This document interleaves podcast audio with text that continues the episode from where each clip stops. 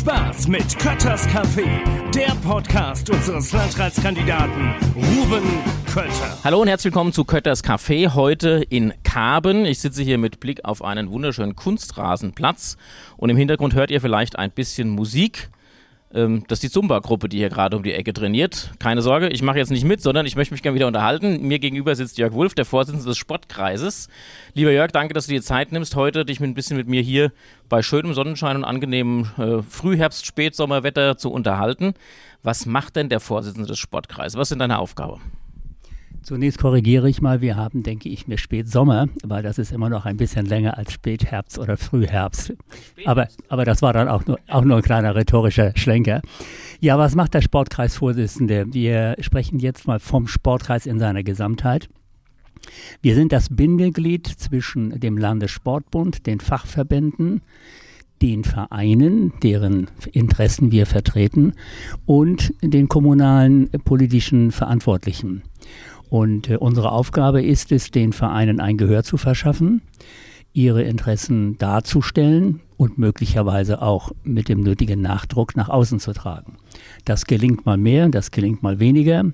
Das ist unsere ureigenste Aufgabe. Neben diesen Aufgaben haben wir eine Reihe von Verwaltungsaufgaben äh, übernommen die der Landkreis, da er kein Sportamt hat, sozusagen an den Sportkreis übertragen hat, zum Beispiel die Sportförderung. Ähm, das heißt aber, ihr seid ein eigenständiges Gremium. Ihr seid, äh, du bist eigenständig, du bist jetzt nicht irgendwie weisungsgebunden oder sowas, sondern du vertrittst die Interessen der Vereine, die bei euch organisiert sind.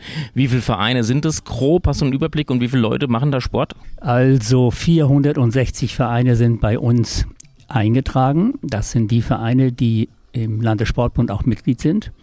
Und wir ja, repräsentieren in etwa knapp 120 Mitglieder in diesen Vereinen über alle Sportarten hinweg. Äh, 160.000.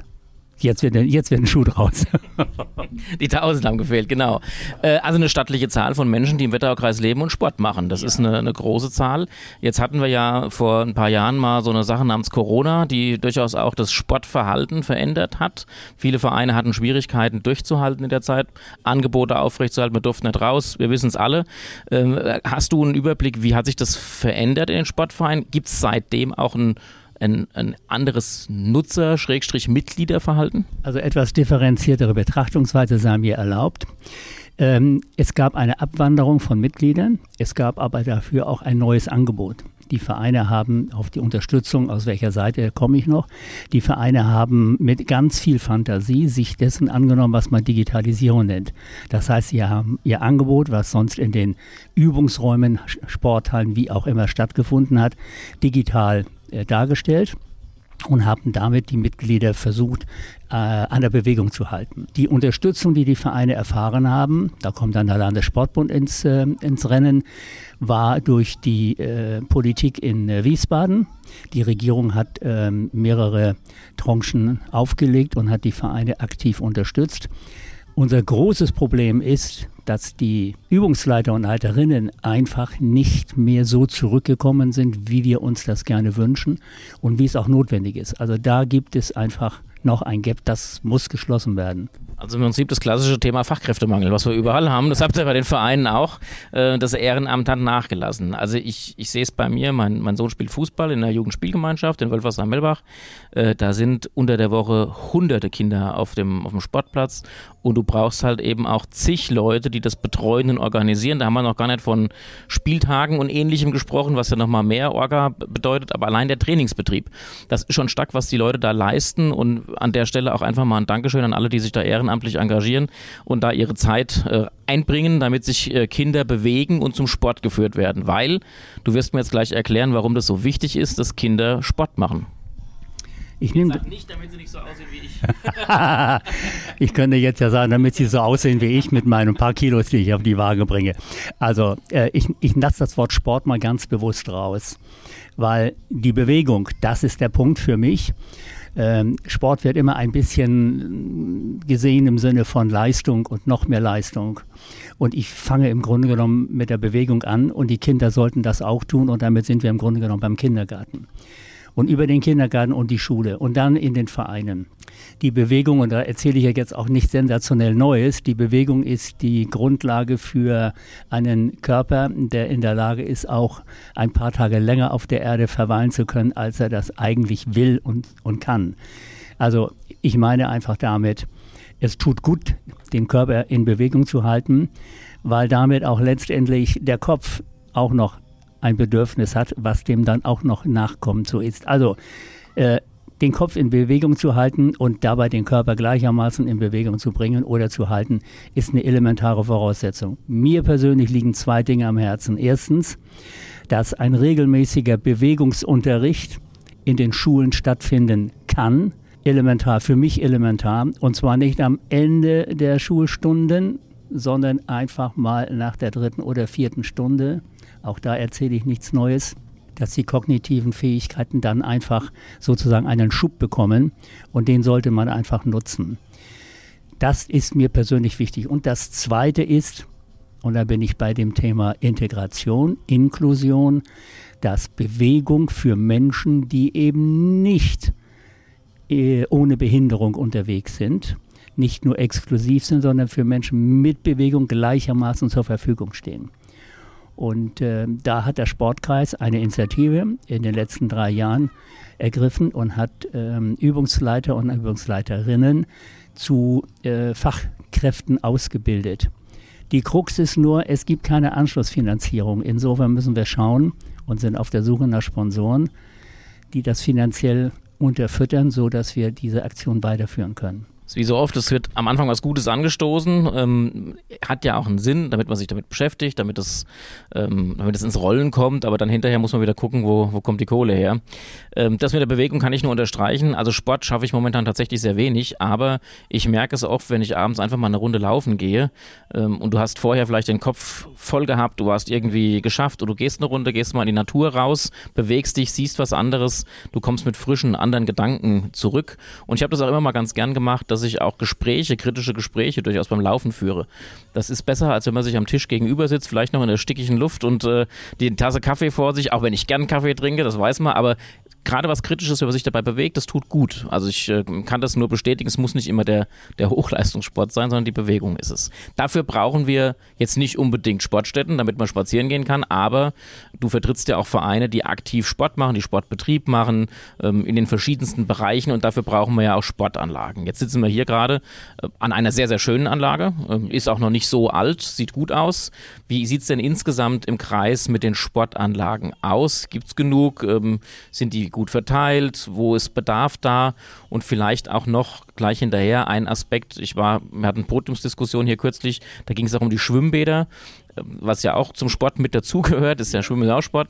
Ähm, auch da die Frage, siehst du das, sind wir da gut aufgestellt oder ist da Bedarf da, dass man sagen könnte, hm, könnte man noch ein bisschen, braucht man mehr Infrastruktur? Also im Bausch und Bogen die Antwort, ja, wir brauchen noch etwas mehr Infrastruktur. Unser Problem in den Vereinen ist nicht, dass wir zu wenig äh, Rasenplätze haben. Also das ist schon vorhanden.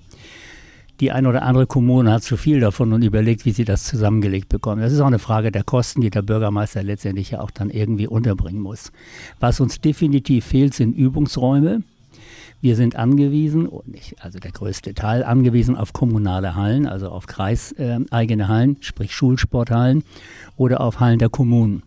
Zum einen sind diese Hallen eben, wie der Name das schon sagt, Hallen. Was wir brauchen, sind aber Übungsräume, bei denen man nicht unbedingt Ballsport betreiben muss. Also hier wird ein, ein Raum genutzt, benutzt, der nicht unbedingt notwendig ist. Und äh, Übungsräume in kleinerer Ausprägung, wo ich, sag mal so, mit 15, 10 Menschen äh, eine Gymnastik machen kann, äh, die fehlen häufig. Äh, das ist ein großes Problem und darunter leiden alle Vereine gleichermaßen. Noch ein Satz zu den Schwimmbädern? Ja gut, das ist, ähm, äh, ich bekenne ja, dass ich selber ein Nichtschwimmer bin. Ich äh, habe das nie gelernt und habe einen großen Respekt. Man nennt das auch Angst oder Phobie. Aber ich habe natürlich eine Meinung dazu. Ähm, hier ist in der Vergangenheit über die Jahre hinweg versäumt worden, dieses Problem überhaupt zu sehen, dass es aufkommt. Ich kann ja nachvollziehen, dass ein Schwimmbad äh, viel Geld kostet in der Unterhaltung und dass die Kosten auch dann aus dem Ruder laufen oder auch teilweise gelaufen sind. Es ist ein sehr kostspieliges Unterfangen, ein Schwimmbad zu unterhalten. Nur wenn ich in die Zeitungen gucke, dann lese ich in den Sommermonaten fast täglich, um nicht zu sagen fast stündlich, immer irgendwo einen Badeunfall. Das ist aber auch nur eine Seite der Betrachtungsweise. Da ist sicherlich auch ein bisschen Leichtsinn dabei, ohne dass ich es runterspielen will. Aber Schwimmen für den Körper ist optimal. Das sage ich als Nichtschwimmer, denn so ein bisschen spatteln tue ich schon. Ähm, also ich habe mal Sportabzeichen auch dann mit dem Schwimmen gemacht. Ähm, Schwimmen für den Körper ist optimal und ich denke mir, es ist für die Gesellschaft insgesamt wichtig, ins Wasser zu kommen. Es gibt Menschen, die im Wasser sich ungleich besser bewegen können. Wir wissen das alle miteinander äh, als eben halt auf dem, auf dem Boden. Und insofern, wir brauchen Schwimmbäder. Es hat eine Aktion gegeben. Auch hier hat Wiesbaden uns äh, unterstützt. Also unterstützt hat sie die Kommunen unter Zuhilfenahme des ähm, Sportbeirats. Aber äh, das war letztendlich ja toll, haben uns darüber gefreut und die Kommunen sicherlich auch aber ein Tropfen auf den heißen Stein. Das Problem ist damit überhaupt nicht gelöst. Also da ist Nachholbedarf. Und der LSB an der Spitze mit unserer Präsidentin, der Frau Juliane Kuhlmann, setzt sich für dieses Thema auch aktiv ein. Äh, aber nochmal kurz zum, zum Schwimmen zurück. Also ich hatte das Glück, ich habe hier in Karben, nämlich in Rockau bei meiner Oma im Keller schwimmen gelernt. Die hatte damals so ein, aus gesundheitlichen Gründen so ein kleines Schwimmbad im Keller. Gibt's, gibt's nicht mehr mittlerweile, aber ähm, das war für uns immer toll und da konnten wir auch schwimmen. Von daher, ich bin jetzt auch kein wirklich guter Schwimmer. Ähm, meine Tochter, die ist wie ein Fisch im Wasser, aber ich bin eher so das Modell Pudel. also bin ich, ich komme voran und kann auch tauchen, aber mehr auch nicht.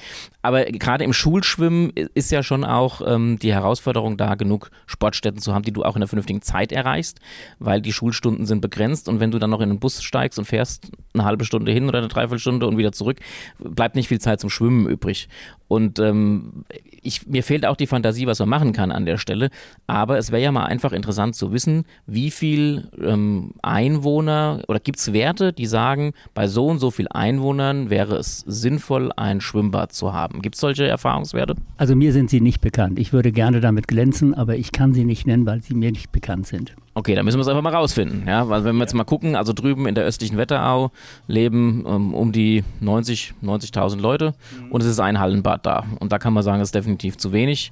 Äh, jetzt hier Friedberg, Bad Nauheim zusammen sind 60.000 Einwohner grob. Die haben eins ähm, mit dem User Weltbad, was ja auch von vielen rundherum angedient wird. Ich als Schüler durfte auch da oder musste dort äh, Schwimmunterricht nehmen. Ähm, aber es wäre ja sinnvoll, sowas von oben einfach mal zu gucken und zu überlegen, wo ist sowas sinnvoll verteilt das, die Problematik hast du angesprochen, die Kommunen zahlen die Kosten.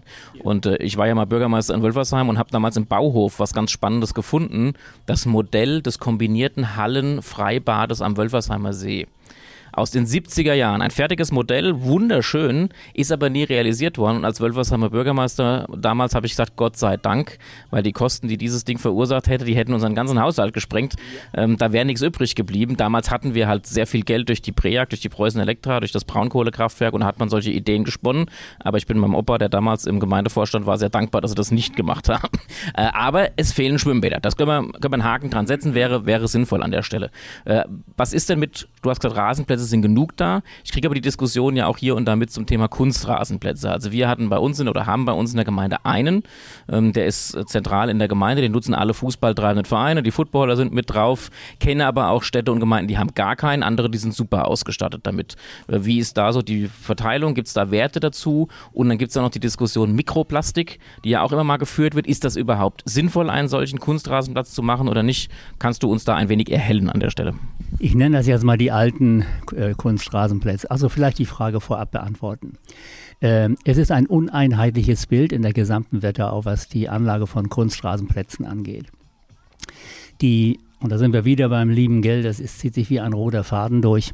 Äh, die Bürgermeister pflegen in der Regel, also über ihre Mitarbeiter im Bauhof, pflegen halt die äh, äh Rasenplätze. Das kostet richtiges Geld, das äh, blockiert auch letztendlich Mitarbeiterressourcen, das ist so. Und insofern haben die Bürgermeister häufig ein Interesse daran, einen Kunstrasenplatz legen zu lassen, weil der Aufwand sich eben halt dann erheblich reduziert. Es schlagen zwei Herzen in meiner Brust. Auf der einen Seite bin ich schon dafür, dass wir die Natur so lange wie es irgend geht erhalten und damit auch einen Rasenplatz. Das zweite ist, die alten Kunstrasenplätze, die wirklich einen Abrieb hatten, der dann auch sichtbar und das, was unsichtbar wollten wir alle ja gar nicht richtig sehen. ähm, ich sag mal, Emissionen freigesetzt hat. Und Mikroplastik in einer Größenordnung, die auch dann letztendlich in den Körper aufgenommen wird und wahrscheinlich auch nie wieder verlassen wird. Das geht nicht. Die Anbieter, also die Produzenten der äh, Kunstrasenplätze, haben darauf auch Rücksicht genommen, zumal auch seitens der Politik Druck gemacht worden ist. Und die heutigen Plätze, die man äh, verlegt, sind, was das Thema Auffüllung angeht und Abrieb angeht, äh, wesentlich moderater im Sinne dessen, was sie abgeben als Abrieb und was aufgefüllt wird, ist häufig auch nicht mehr nur noch reiner Kunststoff, sondern ist feiner Sand. Ich sage jetzt nicht, aber ähnlich Quarzsand.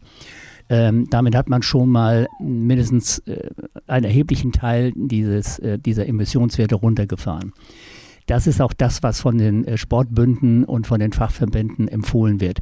Und nach meinem Kenntnisstand ist in Kaben der zweite Kunstrasenplatz beim KSV äh, auf dieser Basis auch verlegt worden. Und jetzt hast du gesagt, die Kosteneinsparungen sind klar, du hast weniger Personalaufwand. Äh, die Investition ist ja aber auch nicht ganz unerheblich. Wenn ich jetzt als Verein, und ich, ich habe einen konkreten im Hintergrund, nenne aber jetzt keinen Namen an der Stelle, der mich aber schon darauf angesprochen hat, schöne Grüße an der Stelle. Äh, wenn ein Verein jetzt sagt, ich möchte gerne meinen Rasenplatz umbauen in Kunstrasen, ähm, die Stadt hat jetzt aber nicht den, den dicksten Geldsäckel, wo kriegt man Fördermittel her, was für Möglichkeiten hat man, um so eine Investition zu stemmen, weil letztlich ist es ja auch ein Wettbewerbsnachteil, wenn ich dann als Verein in einer, ich sag mal, etwas wohlhabenderen Kommune lebe, die sagt, wir machen das, wir können das uns leisten und in einer anderen Kommune geht es nicht. Wo kann ich, wo kann ich Geld herkriegen? Sind wir wieder bei dem Thema Sport. Hier gibt es ja mehrere Verantwortliche und wer das Geld hat, ist äh, in der besonderen Verantwortung. Es gibt mehrere Töpfe, die man im Grunde genommen ansprechen kann. Also wenn so ein Projekt ansteht, ich kenne ja das, was du da angesprochen hast, sehr gut. Das liegt, glaube ich, sogar schon bei mir auf dem Schreibtisch. Also ganz unten fangen wir beim Verein an, der in der Regel nicht über große, breite Mittel verfügt. Und dennoch, der Verein hat gegebenenfalls in den letzten Jahren ein bisschen Kapital angespart beim Landessportbund. Der Beitrag an den Landessportbund wird aufgesplittet, da ist Versicherungsbeitrag drin, unter anderem aber auch ein minimaler Beitrag, den man ansparen kann, äh, wird anhand der Mitglieder errechnet und da liegen dann auch mal drei, vier, fünf oder 6.000 Euro oder bei größeren Vereinen auch mehr. Das ist, sind diese zwei Töpfe, der eigene und dann eben halt das vom Landessportbund. Dann gibt es die Möglichkeit, dass man über das Ministerium des Innern und für Sport äh, eine äh, Beteiligung beantragen kann. Die decken sicherlich nicht alle Kosten, aber hier kann man bis zu 30 Prozent der Entstehungskosten geltend machen und kriegt sie auch genehmigt. Der Hintergrund ist der Topf, der heißt Sportland Hessen, wird jedes Jahr mit 5 Millionen Euro bestückt und die werden auch ausgegeben. Und da muss man auch nicht als Bittsteller äh, auftreten, sondern das, der ist da, den kann man anzapfen und das geht relativ problemlos, wenn man diese Unterlagen zusammengestellt hat. Deswegen, bevor man sich mit diesem Thema auseinandersetzt, Sportkreis ansprechen. Wir sind in der Lage, bei der Erstellung der Anträge und der Darstellung der finanziellen Situation ähm, behilflich zu sein. Gut, und die letzte Möglichkeit, die es dann noch gibt, ist die, dass man mal mit der Bank spricht und sagt, was könnt ihr denn tun? Und da kommt dann wieder die Kommune ins Gespräch, also die Politik, die beispielsweise über eine Bürgschaft äh, diese Dinge ein bisschen preiswerter gestalten kann. Denn die Zinssätze, die die Kommune gegenüber den äh, Sparkassen erhält ist oder zahlen muss, ist eine andere Hausnummer als das, was der Verein, der normalerweise immer als nicht gerade solvent gilt bei den Banken, äh, bekommen würde. Und noch eine Bemerkung. Jeder Sportplatz, ob nun Kunstrasen oder auch nicht, ist eine Spielstätte, die der Gemeinschaft zur Verfügung steht. Und nach der hessischen Verfassung ist äh, Sport eine Gemeinschaftsaufgabe. Und von daher ist die Politik gut beraten, dieser Gemeinschaftsaufgabe nachzukommen. Sehr richtig, sehr gut. Aber auch der Hinweis äh, fand ich gut zu sagen, man muss halt auch nach kreativen Wegen suchen, wie kann ich sowas finanzieren, wie kann ich das stemmen und auch da letztlich eine gemeinschaftliche Aufgabe von Vereinen, von Kommune, von Landessportbund, von allen Beteiligten zu überlegen, wie kann man so ein Projekt dann ähm, auf die Schiene setzen. Letzte Frage an dich. Ähm, du hast gesagt, Personalmangel und Geld. Das waren jetzt mal die zwei Punkte, die, raus, äh, die ich raushörte, die aktuell Schwierigkeiten für die Vereine bedeuten. Werf mal einen Blick in die Zukunft. Was sind aktuell die Herausforderungen? Wie werden die Vereine die bestehen? Und wie sieht unsere Vereinslandschaft in, was sage ich mal, zehn Jahren aus? Weiter Blick voraus, aber ich frage dich einfach mal.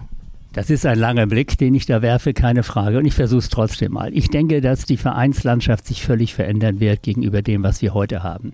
Also dieser traditionelle Sportverein, der geführt wird von einem Vorsitzenden, der so alt ist wie ich, also knapp 80, das muss man mal so sehen, äh, der das schon immer gemacht hat und der macht es auch weiter, weil er hat es ja schon immer richtig gemacht. Diese Form von Vereinsführung, die wird sich nicht halten können.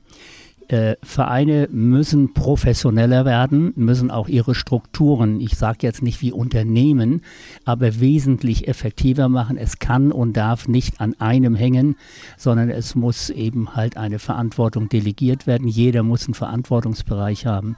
Ich bin so ein Anhänger von Projektdefinitionen und da sitzt einer, hat den Hut auf und der verschafft sich im Verein die Ressourcen. Das kann einer alleine im Grunde genommen nur stemmen, wenn er Rentner ist. Aber wir brauchen eben halt nicht alte weiße Männer dort, sondern wir brauchen junge, dynamische Menschen, die mit der Kraft, die sie mitbringen, so einen Verein nach vorne bringen. Ob wir den EV in der typischen Form, wie wir ihn heute kennen, auch was die steuerliche Seite angeht, ob wir das verlassen und daraus möglicherweise GmbHs werden, also sehr professionell. Ich vermag es nicht zu sagen. Ich glaube schon, dass wir noch ein bisschen EV auch in zehn Jahren haben werden. Also ein Trend, den du beschreibst, den teile ich voll und ganz, nämlich, dass es nicht mehr sein wird, dass jemand alleine die Verantwortung trägt. Es ist auch so vielseitig geworden und so schwierig auch, wo früher klar war, wenn was passiert auf dem Sportplatz, dann ist es halt passiert und man klärt es untereinander. Heute wird schnell geklagt, man ist schnell in der Verantwortung auch richtig mit ja. drin und der Trend ist, habe ich jetzt auch beobachtet, SG Melbach weiß ich es zufällig oder beim TV Käfenrot war ich kürzlich, die ja auch weg sind von der Einzelspitze hin zu, wir bilden ein Vorstandsteam und schaffen verschiedene Zuständigkeiten. Es muss nicht einer alles können, sondern man sorgt dafür, dass derjenige in seinen Stärken sich einbringen kann in dem Bereich, wo er gut ist und man schafft damit auch einfach ein paar mehr Schultern. Die ähm, Herausforderungen im Berufsleben sind nicht weniger geworden. Auch das Bedürfnis der Menschen nach Freizeit ist größer geworden. Also man möchte sich auch nicht mehr komplett einem Verein unterordnen einordnen und sein ganzes Leben.